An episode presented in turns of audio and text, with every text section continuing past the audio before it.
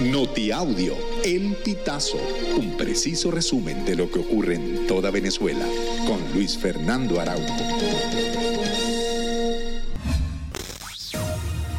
Amigos, bienvenidos a una nueva emisión del Notiaudio El Pitazo. A continuación, las informaciones más destacadas.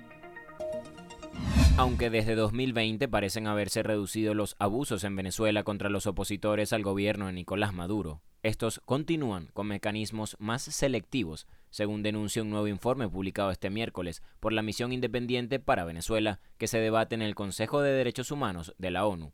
El informe documenta entre 2020 y 2023 al menos nueve muertes de opositores y líderes de la sociedad civil relacionados con prácticas represivas, 14 desapariciones forzadas, 58 detenciones arbitrarias, 28 casos de tortura y 19 violencia sexual y de género. Los mecanismos de represión siguen existiendo, lo que hace que la vigilancia internacional a la vigencia de los derechos humanos sea más crucial que nunca en Venezuela.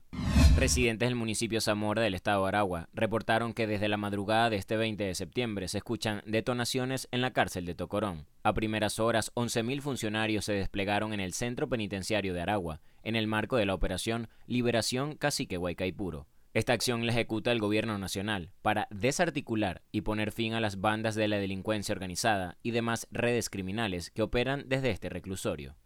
El subsecretario de Estado para Asuntos del Hemisferio Occidental, Brian Nichols, descartó que Estados Unidos tenga previsto reabrir la embajada en Venezuela. En una entrevista aseguró que esto aún está muy lejos y que antes de que sea posible deben darse algunas condiciones, incluyendo un proceso de elecciones libres y transparentes.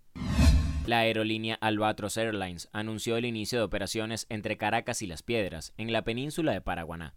Los vuelos serán operados los días lunes y viernes, saliendo desde Caracas a las 8 de la mañana y llegando a Las Piedras a las 9. El regreso será a la 1 y 20 de la tarde, llegando a Caracas a las 2 y 20, durante este mes de septiembre. También fue la primera aerolínea en reactivar los vuelos internacionales en el aeropuerto Josefa Camejo, conectando a Falcón con la isla de Curazao. Cada año la revista Bloomberg Línea publica la lista con las 500 personas más influyentes en América Latina, y este año solo tres venezolanos entraron en esta selección. Alfredo Cohen, presidente de la constructora Sanvil, Juan Carlos Escotet, presidente de Banesco, y el presidente de Empresas Polar, Lorenzo Mendoza, son los tres venezolanos dentro de esta lista. La selección se define según los aportes de las personas en negocios, economía y finanzas en la región, así como por la creación de ideas innovadoras en distintas áreas, de acuerdo a la publicación oficial de Bloomberg Línea. Amigos, y hasta acá llegamos con esta emisión del Notiaudio El Pitazo. Recuerda hacerte super aliado para mantener vivo el periodismo independiente en Venezuela. Narró para ustedes Luis Fernando Araujo.